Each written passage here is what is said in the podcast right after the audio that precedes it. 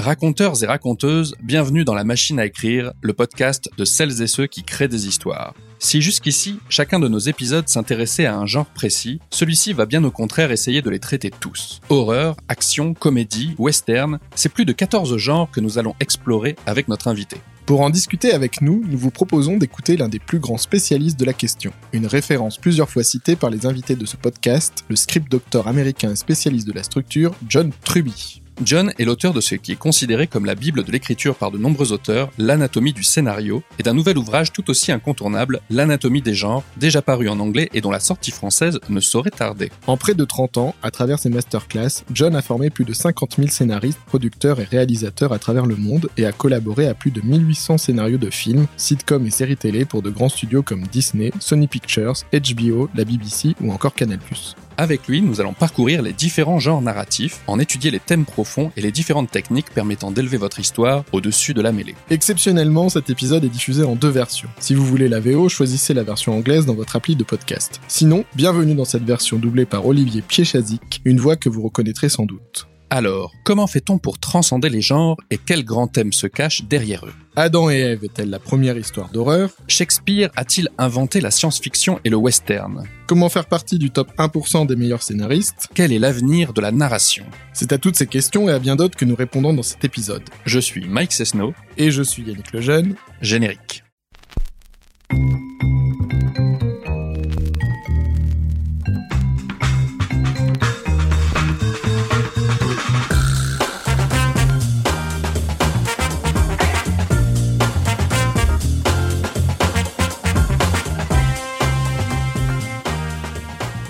C'est une tradition chez nous, nous aimons commencer notre podcast en posant la question ultime, qu'est-ce qui fait une bonne histoire? Aujourd'hui, nous recevons l'un des experts les plus renommés en la matière. Alors John, selon vous, qu'est-ce qui fait une bonne histoire? Eh bien, c'est la question à 64 millions de dollars et j'aime le fait que vous commenciez par là. Pour moi, si je devais résumer et faire une réponse concise qui a du sens, je commencerai par dire que ce qui fait une bonne histoire, c'est la structure. C'est un grand mot qui crée beaucoup de confusion chez les scénaristes et je tiens à préciser d'emblée que je ne parle pas des fausses structures. Dans cette catégorie, je mettrai des choses comme les trois actes, le voyage du héros ou Save the Cat. Ou une chose qui est récemment devenue très populaire, accumuler les tropes, utiliser des tropes et des séquenciers avec des concepts complètement inventés comme celui du point médian. Ça, ça n'existe pas. Ça n'existe vraiment pas. Non, je crois qu'une bonne histoire est basée sur la structure profonde, qui est la façon dont le personnage principal va évoluer en poursuivant un but, et en rencontrant des oppositions. Et je pense que c'est la technique la plus importante pour raconter une histoire. L'intrigue doit venir des personnages. Il existe de nombreuses façons de le faire, mais à mon avis, c'est l'essence même d'une bonne histoire. Beaucoup de nos auditeurs ont lu votre livre L'anatomie du scénario. C'est un livre très célèbre. Plusieurs de nos invités l'ont déjà mentionné ici et beaucoup ont assisté à votre masterclass à Paris. Qu'est-ce qui vous a amené à écrire L'anatomie des genres? Eh bien, c'est une évolution intéressante, car lorsque j'ai commencé à écrire l'anatomie du scénario, mon intention était d'inclure toutes les techniques professionnelles qu'un écrivain pourrait utiliser pour écrire un roman à succès ou un scénario qui se vende. Mais le sujet qu'il ne couvre pas, et c'est là la clé pour écrire un film ou un roman à succès, c'est comment écrire dans les différents genres qui composent 99% des histoires populaires aujourd'hui. Si vous voulez réussir en tant qu'auteur professionnel, vous devez écrire des histoires que le milieu, c'est-à-dire les studios, les éditeurs et bien sûr les lecteurs, veut acheter. Cela veut dire maîtriser la structure des genres que vous écrivez. En premier lieu, cela veut dire maîtriser 15 à 20 séquences des intrigues qui sont propres à chaque forme d'histoire. Car si vous ne connaissez pas ces temps forts, si vous ne les incluez pas dans votre histoire, vous n'avez aucune chance d'atteindre les sommets. Parce que si vous voulez réussir aujourd'hui, vous devez vous hisser parmi les 1% d'auteurs les plus performants du monde. Ce sont ceux qui ont une marque de fabrique. Ce sont ceux qui vendent et revendent leur travail. Ceux qui travaillent en tant que professionnels.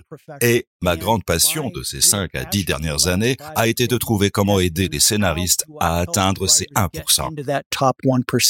Dans votre livre, vous détaillez tout ce que les scénaristes doivent connaître sur les 14 genres les plus populaires, comme l'horreur, l'action, le fantastique, la science-fiction, le thriller, les histoires de détectives, la comédie, la romance et bien d'autres encore. Mais avant d'entrer dans le vif du sujet, pouvez-vous nous dire quels sont vos deux genres préférés à vous?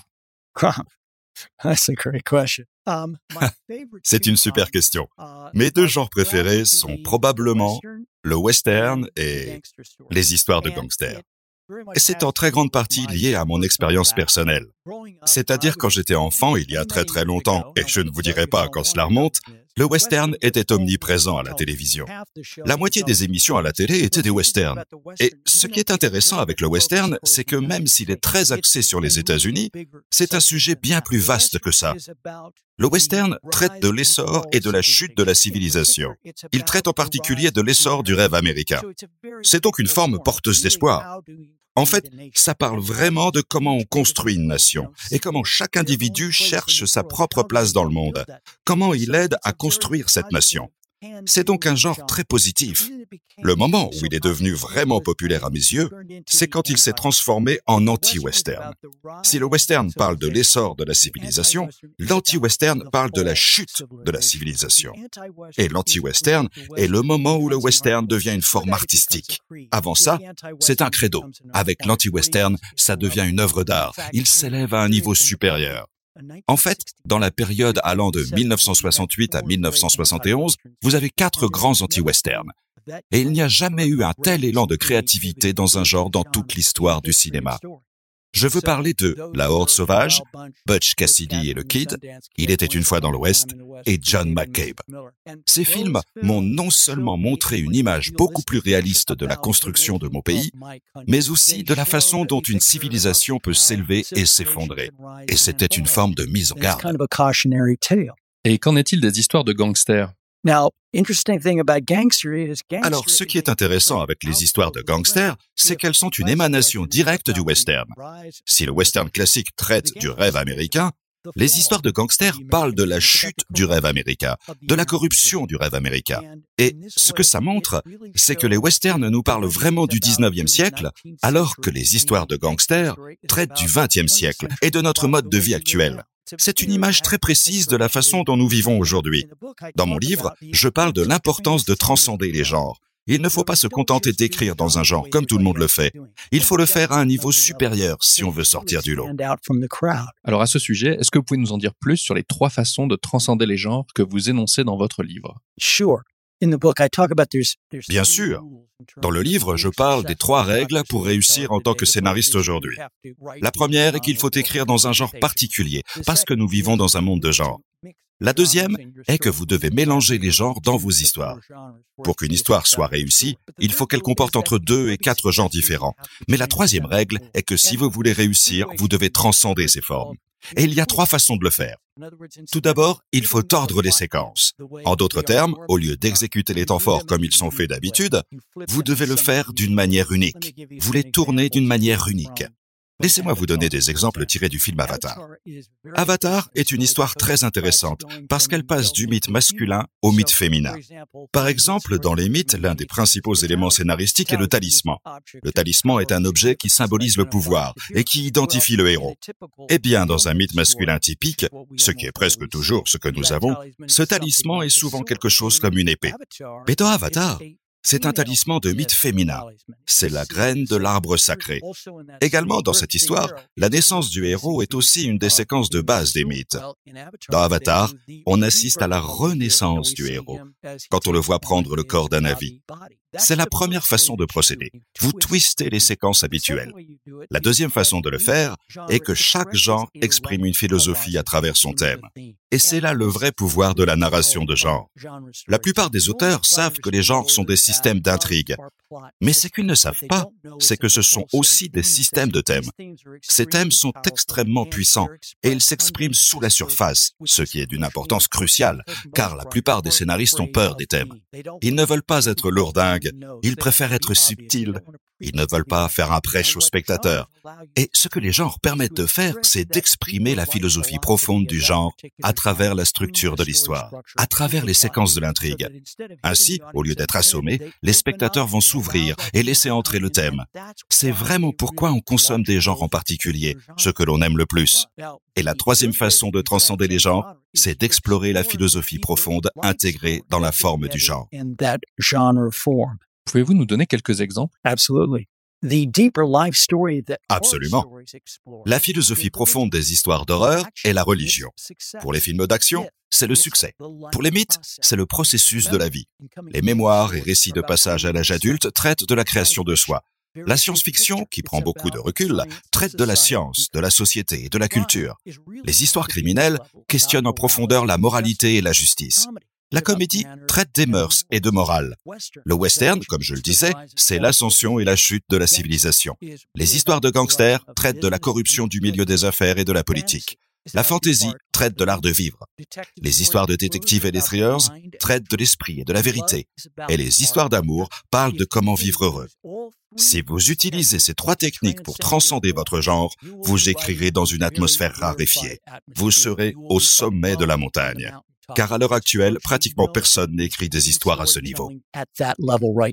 À propos d'Avatar, qui mélange plusieurs genres et de la combinaison de trois ou quatre genres comme un moyen de transcender une histoire, dans votre livre, vous expliquez que La Guerre des Étoiles est le premier film à mélanger plusieurs genres, ce qui a contribué à son impact culturel mondial. Et vous dites que depuis, les studios et les scénaristes ont appris à faire de même dans leurs histoires. À votre avis, est-ce que tous les genres peuvent être mélangés, ou est-ce qu'il y a des genres qui ne l'ont pas encore été avec succès? En théorie, tous les genres peuvent être mélangés, mais il ne fait aucun doute que certains genres se combinent mieux que d'autres. Cela vient du spectre des genres. En gros, les genres se situent sur un spectre allant de l'action totale à l'esprit total. À un extrême, vous allez avoir les histoires de détectives, esprit total. De l'autre côté, vous avez les films d'action, action totale. On peut penser que certains genres ne se mélangent pas, mais c'est justement l'une des techniques pour transcender la forme. Non seulement il faut déformer les séquences de l'intrigue, mais il faut aussi mélanger des genres qui ne vont pas normalement ensemble. Par exemple, Men in Black a été très populaire parce qu'il combinait science-fiction et comédie ce qui est très rare. Inception, très populaire, parce qu'il combinait science-fiction et histoire de braquage.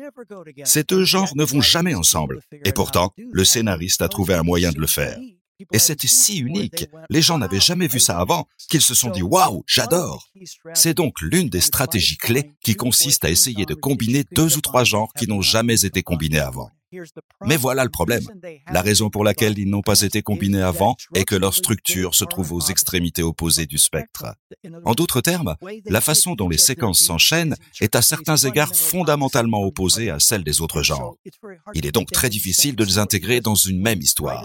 Car lorsque les scénaristes mélangent des genres, s'ils ne savent pas ce qu'ils font, ils obtiennent une histoire chaotique. Il faut savoir comment combiner les genres, surtout ceux qui ne vont pas ensemble normalement. Et la technique la plus importante pour y parvenir, quels que soient les genres que vous combinez, c'est de choisir un genre dominant. Dans votre livre, vous parlez de la hiérarchie des genres. C'est un sujet qui nous intéresse particulièrement. Vous dites par exemple que la comédie romantique, c'est le genre ultime. Pourquoi pensez-vous qu'il y a une hiérarchie dans ces genres?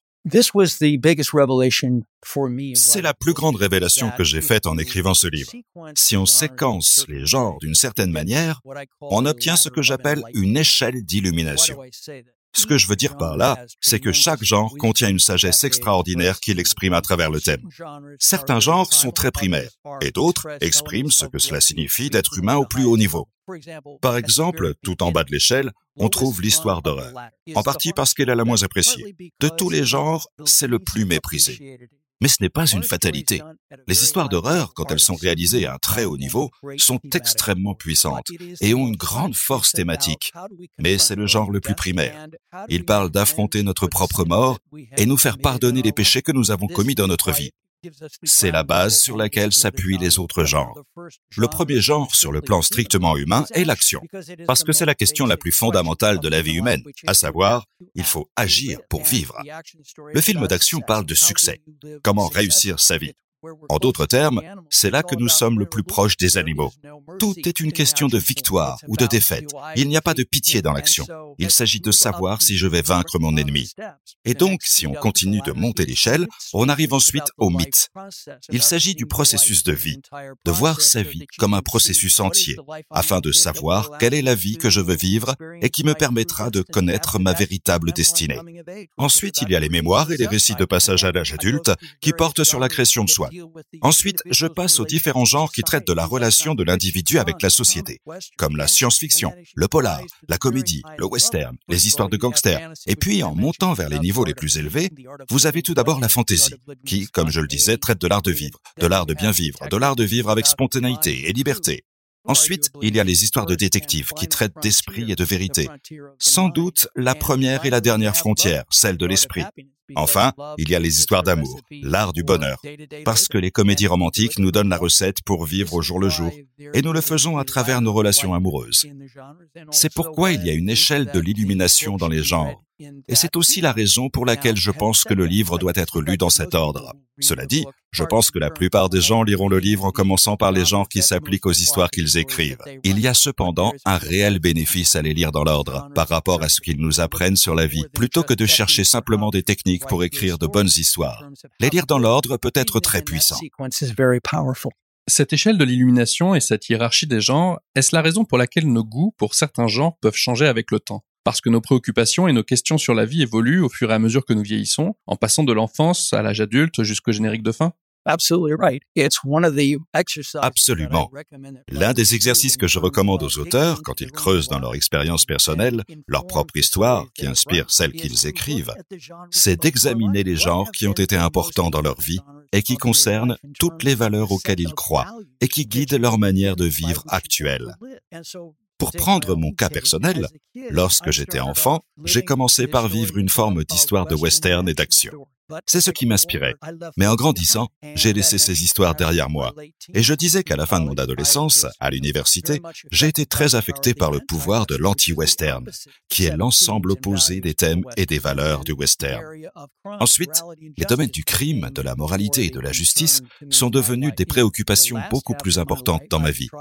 Je pense qu'au cours de la dernière moitié de ma vie, j'ai essayé de me concentrer sur les romans policiers et les histoires d'amour. Ce sont les genres et les valeurs qui imprègnent vraiment ma vie et dont j'essaie de faire mon quotidien. Comprendre ces philosophies et ces genres de manière profonde peut faire une énorme différence dans votre propre vie et la façon dont vous voulez la mener. Passons maintenant en revue quelques-uns des genres dont nous avons parlé. Vous disiez que l'horreur est liée au fait d'échapper à nos péchés. Est-ce la raison pour laquelle vous dites dans votre livre qu'Adam et Ève est la première histoire d'horreur? Les histoires d'horreur nous confrontent à notre mort et aux péchés que nous avons commis dans notre vie. Et l'horreur est donc parfaitement exprimée dans l'histoire d'Adam et Ève. Il est intéressant de noter qu'Adam et Ève est la première histoire d'horreur, et que l'histoire de Caïn et Abel, leur fils, est la première histoire criminelle. Avec Adam et Ève, nous avons donc les héros, Adam et Ève, qui affrontent le premier adversaire, le monstre, qui se présente sous la forme d'un serpent. Ce qui est intéressant avec Adam et Ève, c'est que bien qu'il s'agisse d'une histoire très ancienne, et à bien des égards de la première histoire d'horreur, elle est aussi assez moderne. Parce que si vous regardez dans le livre, je parle de transcender l'horreur, et je dis que l'histoire clé pour comprendre ça est Frankenstein, il y a de nombreuses raisons à ça, mais l'une d'entre elles est d'utiliser ce que je considère comme la technique la plus importante pour transcender l'horreur. Au cours de l'histoire, le héros devient le monstre, et le monstre devient le héros. Ainsi, le personnage que nous pensions monstrueux, terrifiant, horrifiant, s'avère être le plus humain de tous. Et le personnage que nous pensions être le héros se révèle être un animal qui réagit violemment contre tout ce qui ne lui ressemble pas. Et donc, la chose la plus intéressante en termes de structure dans l'histoire d'Adam et Ève est que, bien que le premier monstre évident soit le serpent qui les tente, le véritable adversaire dans cette histoire est le Père, parce que le Père est celui qui, en représailles de leur erreur, les force à quitter une vie utopique et éternelle, pour les jeter dans un enfer et une vie qui se termine par la mort. Il devient le véritable adversaire, et un adversaire bien plus humain. La Bible regorge de belles histoires, et lorsque vous en examinez les différents genres, c'est très éclairant pour comprendre comment et à quel point elle est en avance sur son temps par rapport à sa capacité à raconter des histoires qui touchent des millions de personnes depuis des milliers d'années. Passons maintenant au domaine de l'action. Une des erreurs que font parfois les scénaristes est de se limiter à un simple conflit entre un héros et son ennemi. Pouvez-vous nous en dire plus sur votre technique de l'opposition à quatre points? L'opposition en quatre points est, à mon avis, l'une des dix techniques les plus importantes pour écrire une histoire. Pourquoi donc? Parce que le plus grand défi des auteurs aujourd'hui dans la narration populaire, quel que soit le média, est d'avoir suffisamment d'intrigue. L'intrigue fait appel à plus de techniques que tous les autres aspects de l'écriture combinée. Et franchement, la plupart des écrivains sont loin de connaître toutes les techniques dont ils ont besoin pour écrire une intrigue de niveau professionnel, d'avoir un impact au niveau mondial. Il existe de très très nombreuses techniques pour créer une intrigue, mais l'une des plus importantes est certainement l'opposition en quatre points. Qu'est-ce que j'entends par là? Eh bien, il y a différentes façons de le faire. Mais la façon typique de procéder, en tout cas dans un long métrage, c'est d'avoir un seul héros, un adversaire principal et au moins deux adversaires secondaires. Donc, ça veut dire qu'au lieu d'avoir une opposition en deux points qui consiste à faire combattre le héros par un seul adversaire, ce qui ne donne qu'un seul conflit, avec une opposition en quatre points, vous avez immédiatement de multiples conflits qui se déroulent tout au long de l'histoire. Cela veut dire que la densité d'intrigue augmente de façon exponentielle. Et donc, non seulement le héros affronte l'adversaire principal, mais il se bat également contre le deuxième et le troisième adversaire. Et il peut même y avoir une opposition entre les différents adversaires. Ça nous permet d'avoir des attaques contre le héros qui se déroulent à un rythme beaucoup plus rapide. Et cela nous mène à ce que je considère être la plus grande incompréhension dans le monde des scénaristes, à savoir qu'ils ne comprennent pas ce qu'est réellement l'intrigue. La plupart des auteurs pensent que l'intrigue est la suite d'actions que le héros entreprend pour essayer d'atteindre son but. Et dans la poursuite de cet objectif, ils se heurtent à différentes oppositions. C'est ainsi que le lecteur découvre l'intrigue, mais ce n'est pas ainsi que l'auteur doit créer l'intrigue. La clé dans la création d'une intrigue est de réaliser quel est le plan machiavélique que l'adversaire principal et l'auteur utilisent pour mettre le héros dans la plus grande difficulté possible.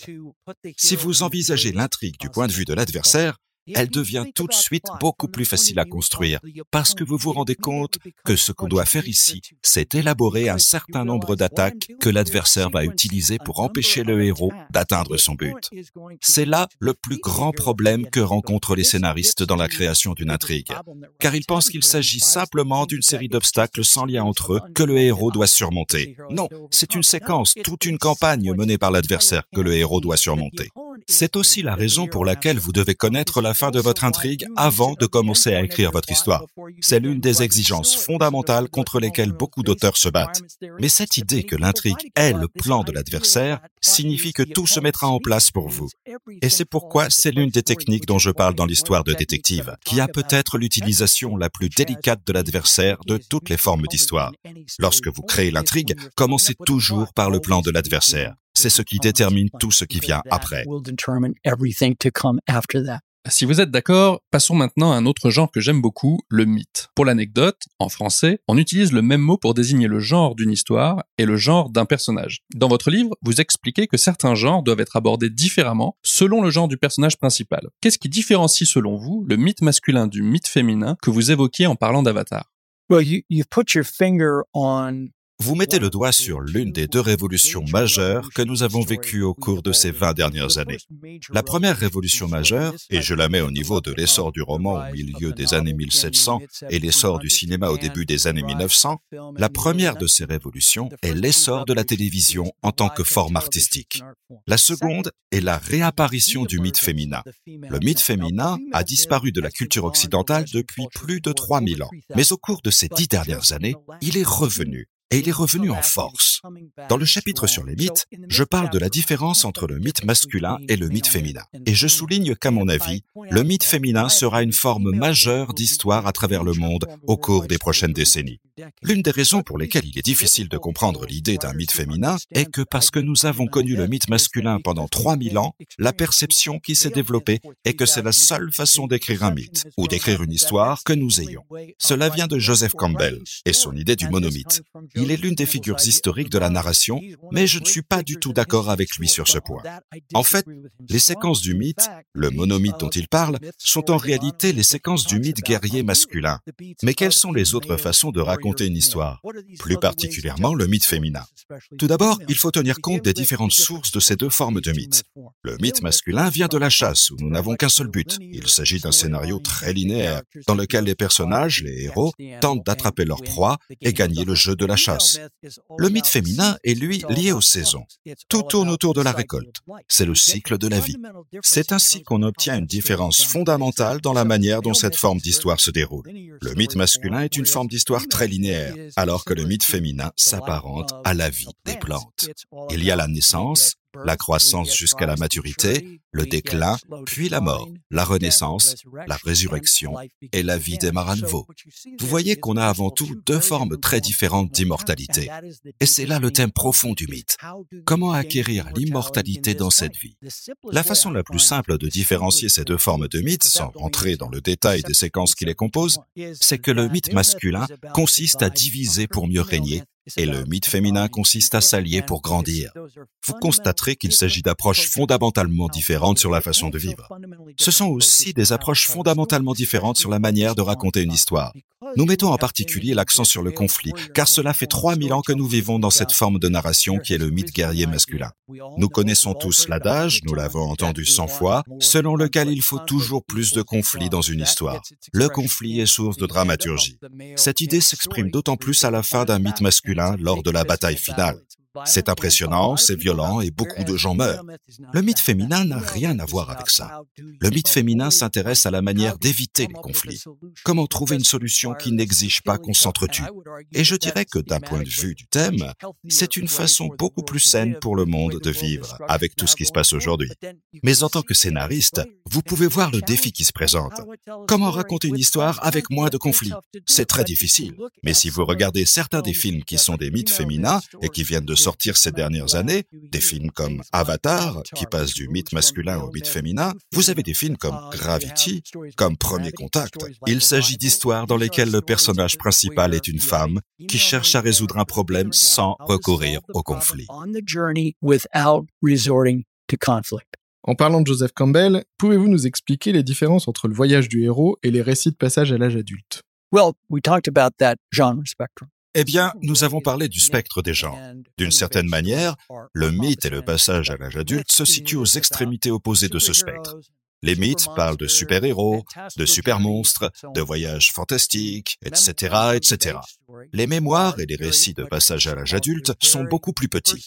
Ils sont très personnels et se concentrent sur un moment précis de la vie d'une personne. Et ils ne sont pas fantastiques. Ils sont vraiment l'expression de la forme dramatique qui est typiquement le conflit entre des adversaires intimes le conflit entre des personnages qui font partie d'une famille. En ce sens, il semble donc que leur fonctionnement soit totalement opposé. Mais en fait, les mythes et les récits de passage à l'âge adulte traitent tous les deux au sens large de la création de soi. Le mythe le fait dans une grande fresque, l'autre dans un cadre plus petit. Ce qu'on appelle le récit de passage à l'âge adulte, coming of age en anglais, désigne un genre qui a vu le jour en Europe plus précisément en Allemagne, sous le nom de Bildungsroman. C'est un type de récit que l'on définit généralement comme une histoire qui se concentre sur un moment précis de la vie du personnage. Et très certainement, dans les récits américains, ce moment est en général celui où le personnage est un adolescent qui devient un jeune adulte. Mais l'un des points essentiels du passage à l'âge adulte est qu'il ne s'agit pas nécessairement de ce moment-là. C'est avant tout le moment où le personnage subit un changement majeur. Et à partir de là, c'est ce qu'il est par essence. Ça définit vraiment qui il est par essence, et à présent, il peut vivre sa vie.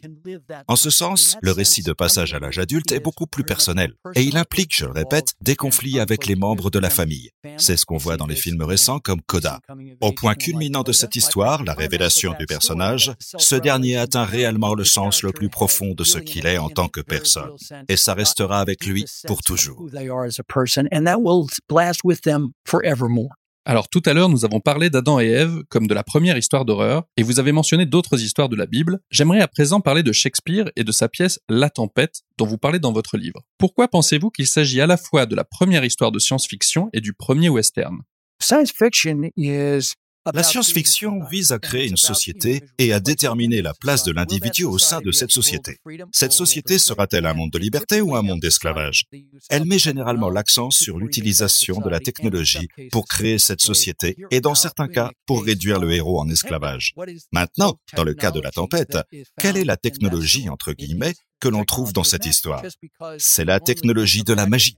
Ce n'est pas parce que nous pensons habituellement que la magie et la technologie sont deux choses opposées qu'elles le sont réellement. Non, dans un récit, la magie est une forme de technologie. Je dis également que la tempête est unique dans le sens où, à bien des égards, il s'agit du premier western, car il suit le mouvement de l'Europe vers l'Amérique.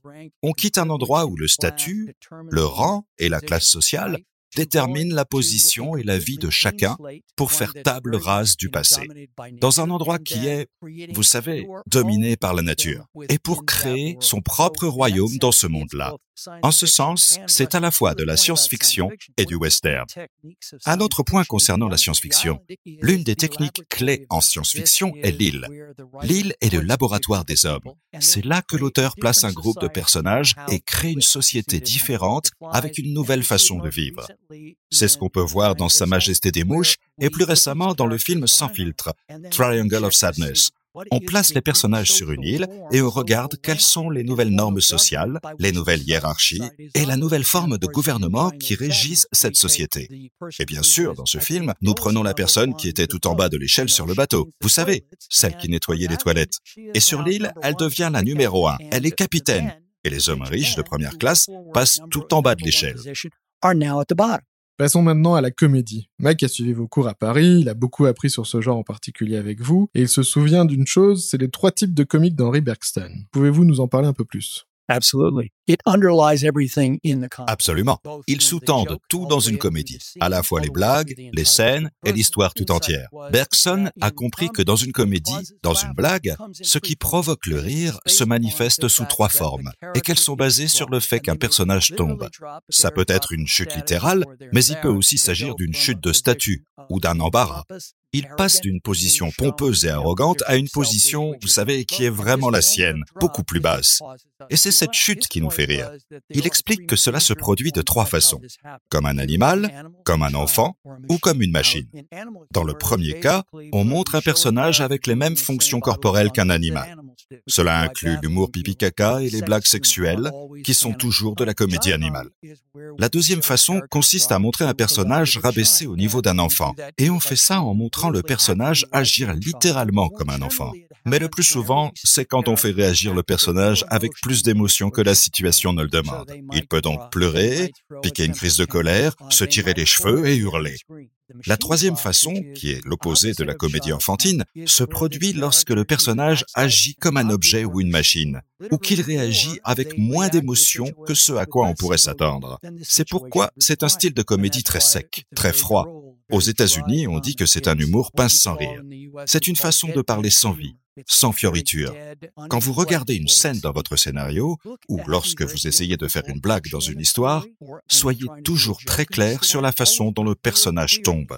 Parce que si le personnage ne tombe pas, ou s'il ne tombe pas d'une de ces trois manières, ce ne sera pas drôle. C'est aussi simple que ça. C'est un fonctionnement presque scientifique. Alors chaque année sur Facebook, vous écrivez vos fameuses critiques des films nommés aux Oscars que vous appelez le compte à rebours avant les Oscars. Avec Yannick, nous les aimons beaucoup. Et cette année, vous avez écrit une critique d'Avatar, la voix de l'eau, dont nous avons parlé tout à l'heure. Le film de James Cameron a rencontré un énorme succès populaire, mais de votre côté, vous avez à la fois très bien noté le film, tout en critiquant beaucoup son scénario. Pouvez-vous nous expliquer pourquoi? J'ai eu une réaction très similaire avec Top Gun Maverick. Ce sont deux exemples de films d'action, bien que ce soit aussi des films qui mixent plusieurs genres. Avatar et James Cameron, dans presque tout ce qu'il fait, combinent toujours trois genres. Le mythe, l'action et l'histoire d'amour.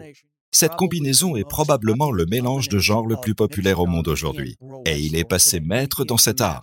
C'est donc sa première force. Il débarque automatiquement avec une histoire qui contient les genres que le public du monde entier adore. Maintenant, je souligne dans mon analyse que cet Avatar 2 est loin d'être du même niveau que le premier Avatar, principalement parce que le premier Avatar faisait quelque chose de très puissant au cours de son histoire. Il passait non seulement d'une société technologique à une société en harmonie avec la nature, la nature l'emportant à la fin, mais il passait aussi du mythe masculin au mythe féminin. Ce processus ne peut pas être répété dans Avatar 2. Mais alors, quel est donc le pouvoir de ce film? D'ailleurs, un autre point négatif que je mentionne est que le film passe beaucoup trop de temps sans conflit. Et cela vient de la prémisse de base qui est que parce que les méchants sont revenus sur notre planète, Je prends ma famille pour aller me cacher dans ce monde de l'eau. Et toute l'intrigue est alors mise en pause, n'est-ce pas? Ils ne sont réellement en conflit avec leurs ennemis qu'à la toute fin du film. Alors, qu'est-ce qui m'a quand même séduit? Eh bien, l'utilisation de l'eau comme nouveau terrain de jeu est à mon avis brillante. Et la façon dont c'est réalisé est brillante. Avatar a toujours promu le concept de s'allier pour se développer. C'est l'idée de base du mythe féminin. Et ce que nous voyons ici, c'est l'alliance des humains avec les créatures de la mer, en particulier les baleines. C'est extrêmement séduisant, du moins à mes yeux. L'autre raison qui fait que le film se surpasse, surtout par rapport à ce qu'il aurait été sans ça, c'est la bataille finale. Encore une fois, la clé de tout film d'action est la bataille finale, et celle-ci est fantastique. Oui, elle est incroyable. Oui, tout comme la bataille finale d'Avatar 1 était incroyable. Si l'un de vos genres principaux est l'action, vous avez intérêt à avoir une grande bataille, et c'est le cas ici. Et on peut dire la même chose pour Top Gun Maverick. Cette histoire regorge de clichés au point d'en être risible à de nombreux moments. Mais la bataille finale est fantastique, et c'est ce que le film d'action nous apporte. Chaque genre a des choses fondamentales qu'il fait mieux que les autres genres. Et ce que l'action fait mieux que les autres genres, c'est de nous inspirer. Parce que l'on peut voir les exploits, les exploits physiques que ces héros sont capables d'accomplir. Et ça nous fait nous sentir bien. Et il n'y a pas meilleur que James Cameron pour y parvenir. Mais euh, vous qui travaillez comme script doctor pour Hollywood, quand vous voyez le combat final d'Avatar, quand vous voyez que tous les navires disparaissent sans explication et qu'il ne reste que le héros et son ennemi, qu'est-ce qui se passe dans votre cerveau? Vous ne vous dites pas qu'il y a une énorme incohérence? I do. And at the same time, I say, Bien sûr. Et en même temps, je me dis que je sais exactement pourquoi ils la font.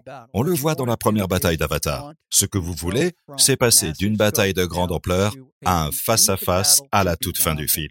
C'est toujours ce qu'il faut faire, parce que ça vous donne le bénéfice de la grande bataille, qui est particulièrement puissante au cinéma, et aussi l'enjeu émotionnel du combat en un contre un.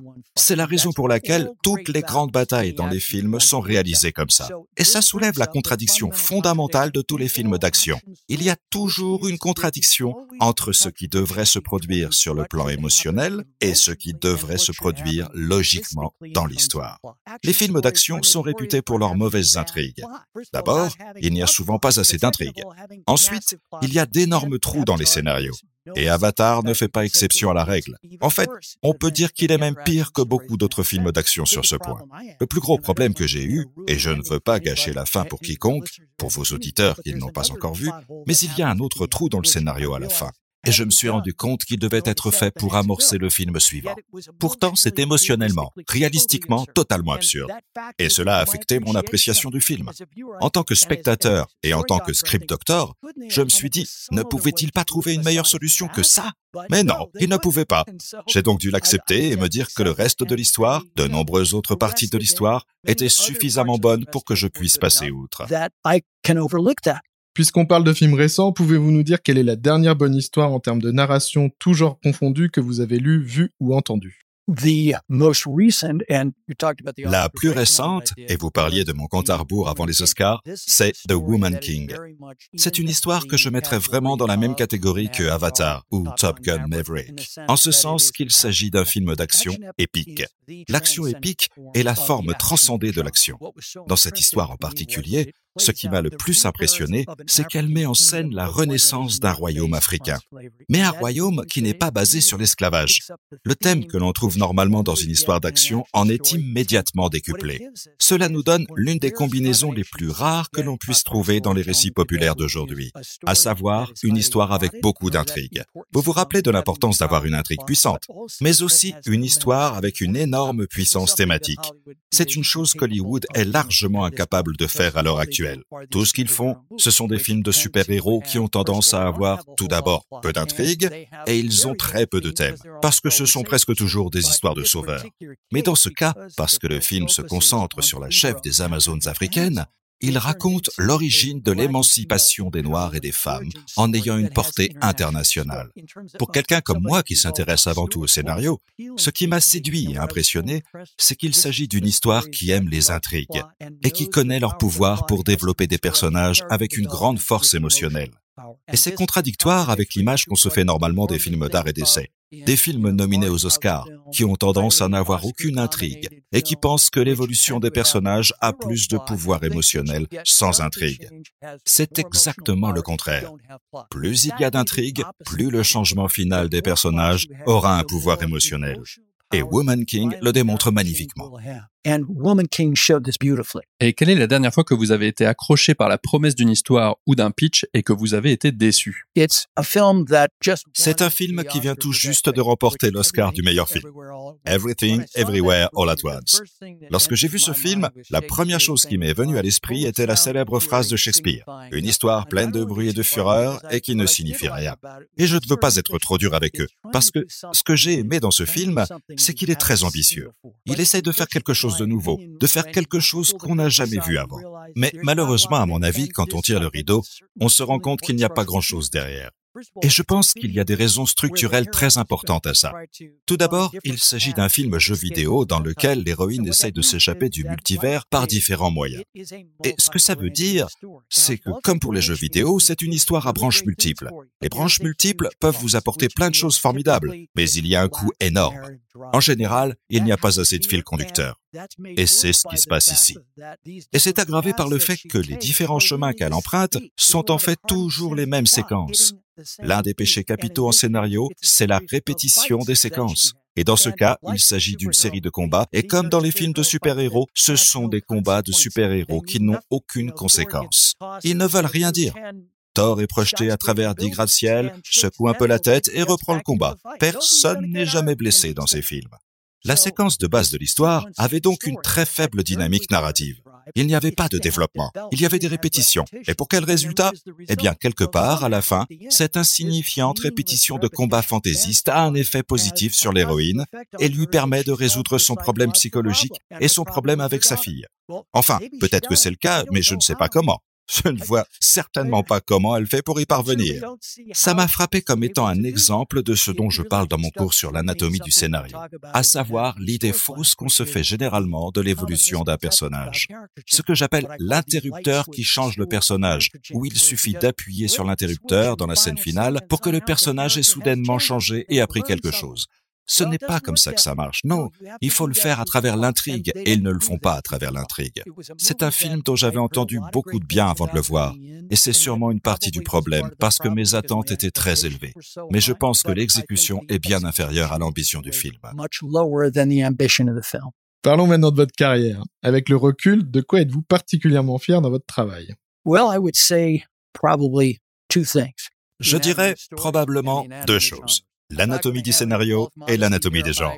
Et je ne vais pas faire preuve de fausse modestie. Je pense que ce sont les deux meilleurs livres sur la narration jamais écrits. Bien sûr, d'autres devront juger, pas moi. Mais c'est certainement avec cette ambition que je les ai écrits tous les deux. Et je pense que chaque livre fait deux choses très différentes. L'anatomie du scénario se concentre sur comment écrire une grande histoire. L'anatomie des genres va beaucoup plus loin. Il y a dix ans, je n'aurais jamais pensé en être capable, ou qu'on pouvait explorer ainsi les rouages profonds des histoires, et comment écrire une histoire à la fois géniale et populaire dans le monde des genres. Car c'est là le grand défi. Il y a souvent cette dichotomie entre je veux écrire quelque chose de vraiment fort et je veux écrire quelque chose de populaire que les gens liront, qu'ils verront. Ma conviction est que l'on peut et l'on doit faire les deux en même temps. Et ce que j'ai essayé de faire dans l'anatomie des genres, c'est de donner aux auteurs les outils, tant au niveau de l'intrigue que du thème, pour le faire. Et c'est ce domaine du thème qui est vraiment si nouveau. Il n'existe aucun livre, aucun, dans toute l'histoire de la narration qui parle de manière si exhaustive, avec autant de détails, avec autant d'outils pratiques, de la façon d'exprimer un grand thème à travers sa narration. Au cours de votre carrière, vous avez donné de nombreux conseils d'écriture, que ce soit dans vos livres ou les formations que vous donnez partout dans le monde, mais quel est le meilleur conseil d'écriture qu'on vous ait donné à vous? Well, you know, that was the biggest problem I faced Vous savez, c'est le plus gros problème que j'ai rencontré dans ma carrière. Je n'en ai pas eu. C'est probablement dû au moment où j'ai commencé. Je fais ce métier depuis de nombreuses années et quand j'ai commencé, il n'y avait pas de livre sur la façon de raconter une histoire, en particulier dans les films. Il n'y en avait pas. Alors, les conseils que j'ai reçus à l'époque étaient soit simplistes, soit erronés. J'ai donc réalisé que je devais me débrouiller seul. J'ai dû être autodidacte. Alors qu'est-ce que j'ai fait? J'ai fait comme Aristote. Au lieu de commencer par la théorie et d'essayer ensuite de l'appliquer aux histoires, Ce qu'a fait Aristote, c'est qu'il est allé au théâtre. Il est allé voir des pièces et il a vu les différents types de dramaturgie. Puis à partir de là, il a essayé de les étendre à l'universel. Comment les histoires fonctionnent? Voilà donc ce que j'ai fait. Chaque jour, je me suis rendu au cinéma d'art et d'essai local où l'on projetait deux grands films par jour. Je me suis assis pendant trois ans et j'ai pris des notes dans l'obscurité. Je m'asseyais toujours à gauche dans l'allée afin de profiter de la lumière de la salle. Je m'asseyais dans l'allée pour que la lumière ne soit pas bloquée par quelqu'un assis devant moi et que je puisse lire mes notes. Ce que je cherchais, c'était ce qui marche et ce qui ne marche pas. C'est alors que je me suis rendu compte que tout était une question de structure et que tout était une question de structure profonde. Pas ces fausses structures comme les histoires en trois actes, les voyages du héros ou Save the Cat. Non, il s'agit de séquences profondément structurelles qui développent organiquement le personnage à travers C'est là que la partie se gagne ou se perd. Et les ramifications sont énormes. Tout d'abord, ça signifie que pour chaque histoire que vous racontez, si vous développez organiquement des personnages uniques à travers les séquences uniques de votre intrigue, vous aurez une histoire que personne d'autre ne raconte. Et c'est comme ça que vous vous distinguez de la masse. C'est comme ça que vous pourrez dire, j'ai une marque de fabrique et vous devez me payer pour l'avoir. Cela nous ramène à ce dont nous parlions au tout début, ce que je considère comme la technique la plus importante pour écrire une bonne histoire, à savoir que l'intrigue doit venir des personnages. Et si vous faites ça, vous avez déjà une longueur d'avance sur 90% des gens qui écrivent aujourd'hui. Puisque nous avons parlé d'autres livres, quel est le livre, en dehors des vôtres, qu'il faut absolument lire pour comprendre comment écrire une bonne histoire? S'il en existe un. Well, there is. There is. Huh. There's a book Oh, il y en a un. Il y en a. Il existe un livre de Northrop Frye intitulé L'anatomie de la critique. Et mon anatomie du scénario et mon anatomie des genres sont en partie des clins d'œil à son talent. L'anatomie de la critique est un livre très dense. Il est très philosophique. À bien des égards, il est difficile à lire. C'est aussi l'un des plus grands livres jamais écrits. Pas seulement sur la narration, mais sur n'importe quel sujet. Il faut absolument lire l'anatomie de la critique de Northrop Frye. Ma première rencontre avec les idées de ce livre est intéressante. J'étais en deuxième année de lycée. Nous avions un professeur qui, au lieu de suivre le programme scolaire habituel, a introduit la théorie du héros de Northrop Frye, qui est la première section de son livre, La théorie du héros. Et il nous a fait comprendre comment elle fonctionnait dans les histoires que nous allions lire durant le semestre. Ma tête a explosé, parce que j'ai réalisé que c'était comme ça que les histoires fonctionnent. Et pas seulement ça, que c'était aussi l'enseignement le plus utile que je recevrais de toute ma vie. Je ne saurais donc trop le recommander, tout en précisant qu'il ne s'agit pas d'un ouvrage facile à lire. Mais si vous voulez vraiment apprendre comment raconter une histoire, vous devez lire ce livre. Et quel est l'écrivain que vous admirez le plus, celui qui ne vous déçoit jamais? Je vais devoir revenir quelques décennies en arrière, quelques siècles même, et choisir Charles Dickens. À mon avis, personne autant que lui n'est capable d'aussi bien combiner les personnages et les intrigues, de créer de magnifiques personnages, des personnages attrayants, et de tisser des intrigues souvent très complexes. Dans les dernières années du 19e siècle, nous avons commencé à être anti-intrigue. L'intrigue est devenue un gros mot. Pour moi, l'intrigue est certainement l'une des grandes joies, si ce n'est la grande joie, de lire et regarder des fictions. Et donc, sa capacité à exceller dans les deux domaines, les personnages et les intrigues, et de le faire dans autant de livres, tout en réalisant de formidables progrès et de formidables accomplissements pour exprimer des thèmes au plus haut niveau, tant sur le plan politique et économique que sur le plan personnel. Je ne connais personne, aucun auteur, qui ait été capable de réunir ces deux éléments comme il l'a fait. Et comme nous arrivons à la fin de notre conversation, je voudrais aborder ce dont vous parlez à la fin de votre livre. Dans l'anatomie des genres, le dernier chapitre est très court et vous le consacrez au futur de la narration. Que pensez-vous des nouvelles façons de vivre les histoires qui ont émergé ces dernières années, comme la réalité virtuelle, les pièces de théâtre interactives ou les jeux vidéo immersifs qui mettent davantage l'accent sur l'histoire et les personnages plus que sur l'action et le gameplay? Y a-t-il une nouvelle forme de narration ou un nouveau genre qui a récemment attiré votre attention? Eh bien, je suis content que vous vouliez en parler ici, car pour moi, l'avenir de la narration est fascinant. Ce vers quoi nous nous dirigeons, nous y sommes déjà en partie. Et je pense que c'est important d'avoir une vue d'ensemble sur ce qui se passe. À mon avis, il s'agit d'une interconnexion complète entre la vie et la fiction. Et je crois que c'est une bonne chose, parce que plus la fiction informe nos vies, plus nous pouvons mener la vie que nous voulons vivre. C'est pourquoi dans le dernier chapitre sur le futur de la narration, je parle d'un futur avec tous les genres, tout le temps. Cela permettra au lecteur d'interagir avec les histoires à tous les niveaux et avec toutes les formes de sagesse. Vous savez, nous avons parlé tout à l'heure de l'échelle des genres, du plus bas au plus haut, mais je parle aussi dans le dernier chapitre du fait que la véritable façon d'utiliser la fiction et les genres, c'est de les utiliser comme un kaléidoscope. En d'autres termes, pour acquérir la sagesse, vous utilisez tous les genres, vous les utilisez tous. Vous avez besoin de toute cette sagesse pour vivre une grande vie. Ce futur de la narration, c'est-à-dire tous les genres tout le temps, implique ce que vous suggérez dans votre question, l'immersion dans ces supports narratifs très interactifs dans lesquels, selon la manière dont vous entrez dans l'histoire et dont vous coexistez avec elle, vous pouvez l'aborder comme une histoire fantastique, ou peut-être comme une histoire d'amour, ou peut-être comme une histoire de détective, et ainsi de suite. Cela me paraît vraiment passionnant. Beaucoup de choses qui se passent dans le monde sont vraiment passionnantes, mais je dirais à vos auditeurs qui écrivent qu'il est important de comprendre que vous ne pouvez pas simplement décider de raconter une histoire avec tous les genres, qui soit totalement immersive et interactive, et ainsi de suite. Parce que si vous ne savez pas ce que vous faites, vous allez vous retrouver avec une histoire chaotique. La première chose à savoir, c'est que pour pouvoir écrire ce genre d'histoire, il faut une idée, une prémisse qui puisse s'adapter à plusieurs genres, voire aux 14 genres. Et il y a très peu d'idées d'histoire qui le peuvent. On pourrait parler d'Harry Potter, ou de Game of Thrones. Il s'agit d'histoires multi-multigenres. Et remarquez qu'il s'agit de séries. Dans un cas, il s'agit d'une série de romans et de films. Dans l'autre, il s'agit d'une série de livres et de séries télé. La toile sur laquelle vous allez peindre doit être immense pour pouvoir permettre d'avoir tous ces points d'entrée et de sortie et l'interaction avec autant de genres en même temps. Mais pour moi, quelle est la valeur profonde de tout ça?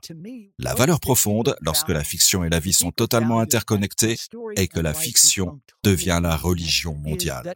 Et je crois bien que c'est déjà le cas. Quand je parle de religion, je ne parle pas de quelque chose qui nous divise. C'est un guide sur la façon de vivre une bonne vie, quelle que soit la culture d'où l'on vient. Dans le dernier chapitre, j'appelle ça la nouvelle poétique, parce que c'est vraiment la poétique de la vie. Et pour moi, c'est un bel avenir. Et je n'ai jamais été aussi optimiste qu'aujourd'hui pour le futur de la narration. C'est une jolie manière de terminer cette conversation. Merci John d'avoir été avec nous aujourd'hui pour parler des genres et de votre livre. Merci encore. Merci beaucoup, John. C'était un plaisir. J'ai été ravi d'être ici avec vous pour parler de narration. Merci beaucoup de m'avoir invité. C'est ainsi que se termine cet épisode. On espère que vous avez passé un bon moment avec notre invité que l'on remercie pour son temps et sa gentillesse. Si l'écriture de scénario et la narration vous intéressent, ces deux livres, L'anatomie du scénario et maintenant L'anatomie des genres, sont des incontournables que l'on ne peut que vous recommander. Vous pouvez commander l'édition originale en anglais de ces ouvrages respectivement sur les sites truby.com et anatomyofgenres.com. On vous met les liens dans la description de l'épisode. Vous pouvez également vous y procurer le logiciel d'écriture de scénario Blockbuster et ses nombreuses extensions spécifiques aux différents genres.